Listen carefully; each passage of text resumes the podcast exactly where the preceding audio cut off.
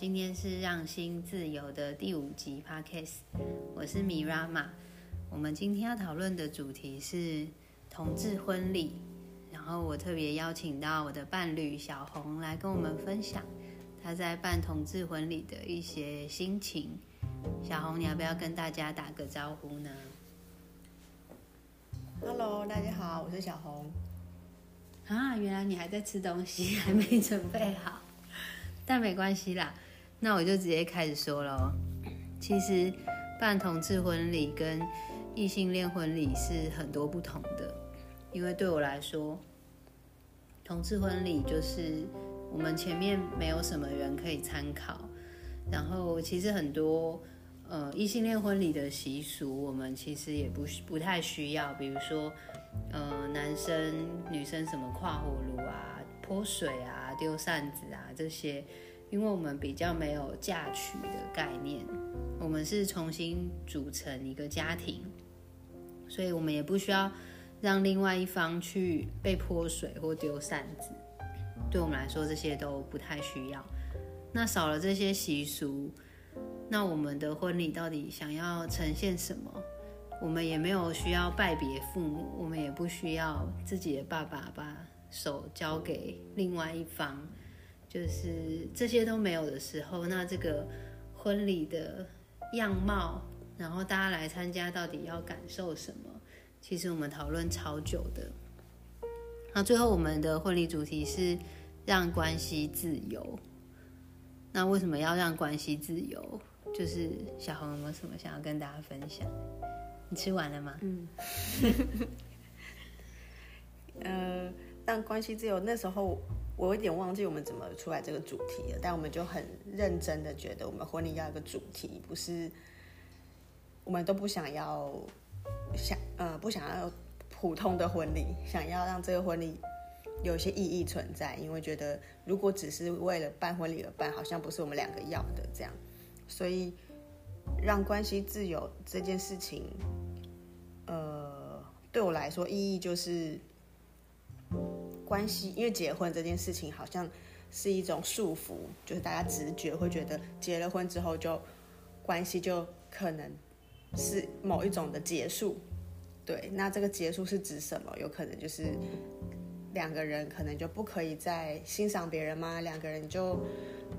人生就会有一些的关系的跟跟任何关系的结束嘛？好像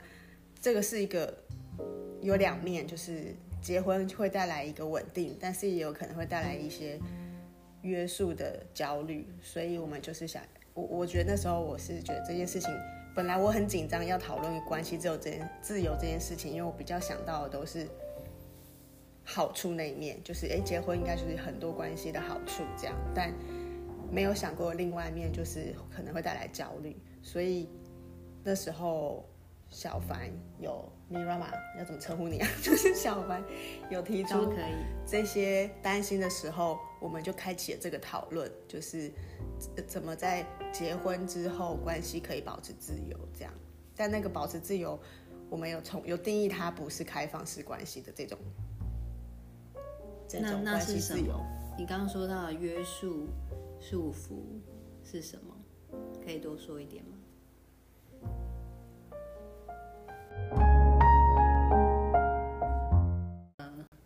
我们两个对于进入关系、进入婚姻是想象不同的，因为对我来说，我会觉得我所认识的婚姻都是呃充满局限，然后可能有很多角色框架，比如说某一方应该要怎么样，另外一方应该要怎么样。我对于呃关系被绑住，或者是关系无法跳脱。应该这件事情的时候，我会很，我会有一些担心或恐惧。比如说，可能两个人为了要维系，呃，看起来是一个婚姻的样子，可能就会说服自己，就是哦，每天应该要一起吃饭吗？或者是好像应该要帮忙对方什么事情吗？我很怕，就是在婚姻里面会失去。个人想要实现的目标，我很怕，就是婚姻会让我失去我自己的动能，或是失去我自己交友的乐趣，好像全世界只剩下这个婚姻，就是我会有这些担心。我讲完了，那你说的婚姻给你自由是什么？所以其实，呃，那时候听到你有这些担心，我就会觉得，哎，我们两个对婚姻的想象很不一样。这样，因为对我来说，我会觉得婚姻会带给一种关系的安全，这是呃关系的安全，然后甚至是两个人可以有一个很明确的目标，那可能就是可以一起组经营一个家庭，然后。呃，这个家庭可能是具有一个具象的家房子那一个环境，那也有一些比较抽象，就是我们两个身份就会是有一个稳定的关系的身份，就是我们我我可能就可以在一些场合或是在一些群体里面会有一个属于我的身份。当然，单身也是一个身份，但是对我来说，好像如果是一个有。有一个我有一个伴侣，然后是一个有婚姻关系的伴侣，对我来说是比我会觉得比较稳定跟安全这样，对，所以我觉得这个稳定跟安全可以带给我自由，就是那个自由是好像自由的基础对我来说是需要有个安全感的，你才可能去发展你自己想要的东西，或是你比较安全的跟人家互动。就是当别人在，因为因为我觉得社会还是会用一些框架在看人，所以当别人问我说结婚了没，尤其是这个年纪，或者当别人问我说，那你你的你跟伴侣有什么未来的规划吗？你们有想要比如住哪里啊？结婚吗？什么这种，我我就现在就可以很明确的回答嘛，我就是哦，我们我结婚了这样，对，所以我觉得。讲完我结婚了之后的对话，对我来讲是比较安全跟放松，这就是一种自由。就是可能接下来对话就会是哦，那你们怎么会想要结婚？或是或是有些人就会跳过这个问题，就是哦，原来你结婚了，他对你又是另外一个另外一个框架的的的看法，这样对。所以我那时候想象的结婚后的自由长大概长这样。嗯嗯嗯。我还蛮认同小红说的，结婚后自由，就是我也有得到这个好处，因为这个社会就是还是认为，好像结有结过婚的人才是一个成熟的人，或是大家听到，哎，你有结婚了，就会立刻对你觉得，哎，你你是一个有经验的人，或者是他看待你的方式有所不同。像我去演讲的时候，很常被问说，老师你结婚了吗？那我就会直接说，对我结婚了。当我说出这句话的时候，跟以前我说，呃，我还不能结婚，这种反应就是对方给我反应是差很多的。那当然，现在同性婚姻通过，有一些学校他们如果比较保守或是恐同，他们可能看到我的外形，他就不一定会问这个问题。但我也还蛮期待他们来问的。那这个这个自由，我觉我觉得确实是某种。社会位置上的一种自由的感觉，但呃，我刚刚讲的那那那种束缚，我觉得这个自由同时带来束缚。那可能在，因为我说这是结婚前的想象嘛。那如果我发现。嗯，刚才讲的这个束缚呢，是我在还没有进入婚姻之前的对婚姻的想象，我有很多担心，所以我对于去登记啊，还有要办婚礼这些事情，我就会很焦虑。但是确实在登记之后，还有办完婚礼之后，就这个状态就更稳定了。其实我并没有呃去之前的担心并没有发生，然后我也没有那么。被约束或者是不自由的感觉，我我觉得这跟我们前面有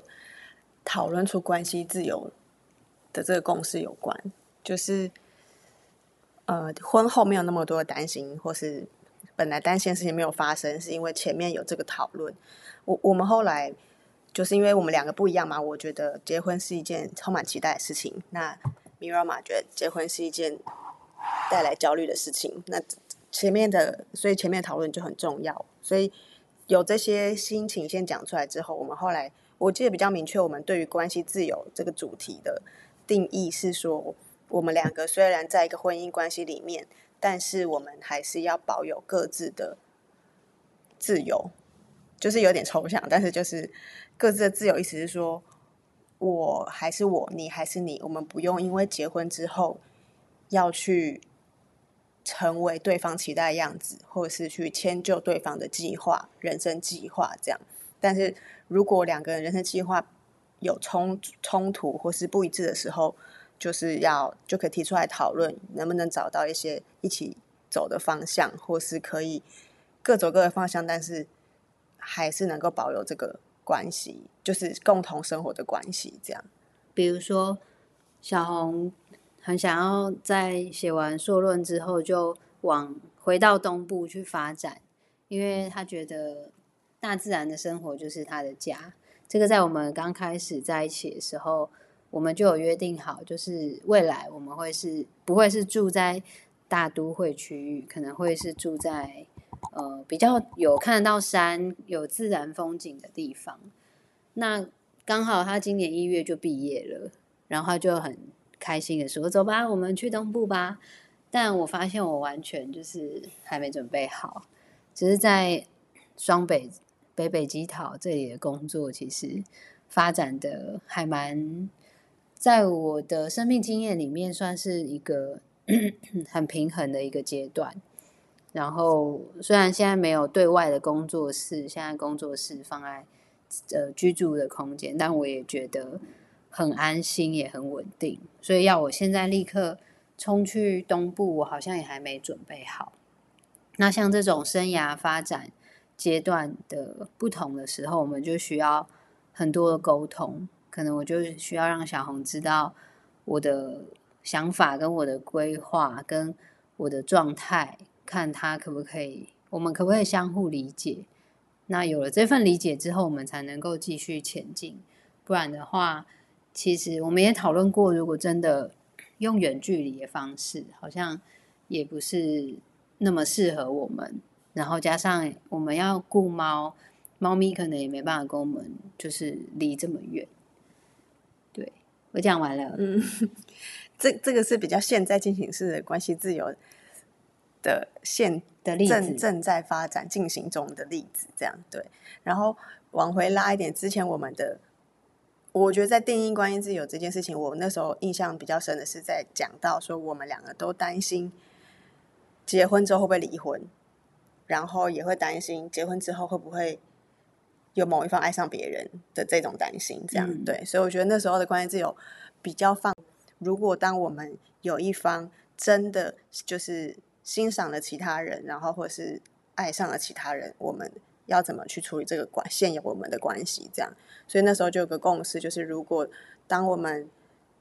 呃不要等爱上对方才提出来这个讨论，而是当我们在对其他的人有欣赏的感觉时候，其实都是可以开放的来做分享，然后彼此有给对方这个空间的承诺，这样子。对，其实我们就是一起。道德浪女的读书会之后，我们发现关系最重要的就是诚实，还有就是把自己呃真实的感觉跟对方分享。所以，如果我们无法阻止自己被喜欢，也无法阻止自己欣赏别人，因为喜欢跟被喜欢都是一个很自然、很正常的事情。那如果可以在关系当中分享自己。被喜欢或是喜欢欣赏别人的一种喜悦给彼此，那同时也是一种滋养关系的方式。所以这个就是我们的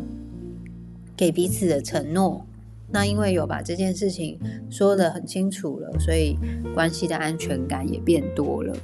那这就是我们的让关系自由的一个元素，跟大家分享。那我们这一集。